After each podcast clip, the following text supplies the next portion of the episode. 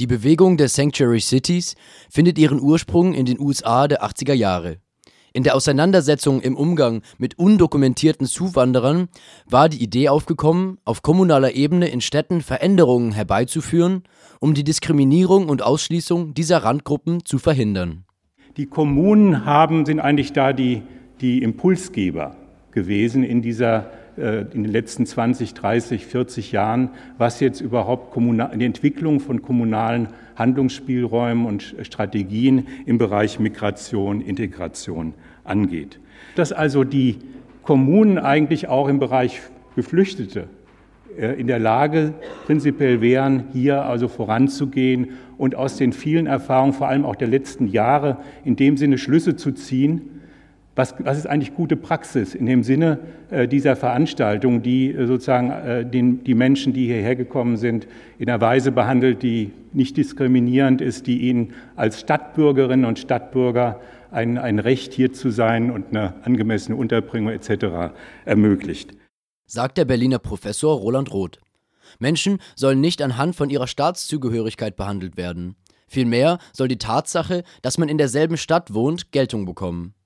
Sanctuary Cities versuchen durch die bewusste Nutzung legaler Gestaltungsfreiräume Abschiebungen zu verhindern. Verschiedene Gegebenheiten einer Stadt bestimmen, inwiefern sie als Sanctuary City geeignet ist. Einmal lokale Tradition. In der Einladung wurde schon auf Freiburgs Tradition in dem Sinne hingewiesen. Das heißt, man beginnt nicht von Null. Das muss man, so eine Kultur muss sich entwickeln. Ja, das ist etwas, was lokale Tradition erfordert. Es hat viel zu tun mit politischen Mehrheiten. Es ist ziemlich klar, äh, dass äh, lokale politische Mehrheiten eine Rolle spielen, ob Chancen genutzt werden, in welcher Weise sie angegangen werden. Ziemlich wichtig sind Einstellungen in der Bevölkerung, also da, wo äh, große Abwehr vorhanden ist in der Bevölkerung gegen jede Form der Zuwanderung, ist es außerordentlich schwierig, progressive Kommunalpolitik zu installieren und die gegen Mehrheiten durchzusetzen. Und ähm, in, da, in dem Sinne fangen wir hier vielleicht in Freiburg ganz, an einem ganz guten Punkt an.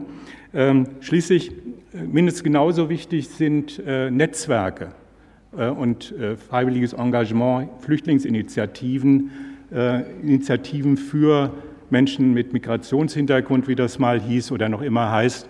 Also solche, eine lebendige Zivilgesellschaft sorgt dafür, dass überhaupt also Handlungsmöglichkeiten im Verwaltungs- Rahmen wahrgenommen werden. Ganz wichtig sei dabei die Zusammenarbeit mit Betroffenen selber, betonte Roth bei der Veranstaltung des Freiburger Forums. Weshalb genau Freiburg als Stadt mit guten Voraussetzungen für ein Projekt als Sanctuary City geeignet sei, erklärte der Freiburger Soziologe Albert Scher. Nämlich dieses sehr widersprüchliche Verhältnis äh, zwischen Realität und Selbstverständnis der Kommunen. Wenn man die Selbstdeklaration der Stadt Freiburg nimmt, ich habe es heute nochmal also tagesaktuell aus dem Internet gezogen, dann lesen Sie, Freiburg ist eine vielfältige und offene Stadt. Um dies weiter zu fördern, unterstützt die Stadt die umfassende Integration und gleichberechtigte Teilhabe aller Bürgerinnen und Bürger, unabhängig von ihrer Herkunft, Kultur und Religion. Also ist auch eine Steilvorlage sozusagen für eine Programmatik gesagt, auch Flüchtlinge sind Bürger der Stadt die gleichberechtigte Teilhabe erreichen sollen. Die Veranstaltung sollte das Konzept der Zufluchtsstadt für alle näher bringen und Freiburgerinnen dazu motivieren, sich für die Umsetzung zu engagieren. Doch es wurden sehr wenig konkrete Inhalte genannt, an denen sich die Stadt und ihre Bürgerinnen nun orientieren könnten. Wie konkret die Kommune das Konzept der Sanctuary City umsetzen könnte, muss noch erarbeitet werden. Idee wären zum Beispiel eine bessere Vernetzung unter Ehrenamtlichen, ein Statement der Stadt gegen die Beteiligung an Abschiebungen oder auch gegen Racial Profiling. So könnte zum Beispiel der Freiburger Verkehrsbund bei Kontrollen nicht nach den Papieren von Mitreisenden fragen. Diese bisherige Praxis kann Menschen mit unsicherem oder gar keinem Aufenthaltsstatus in große Schwierigkeiten bringen. Weitere Ideen müssen jetzt entwickelt werden.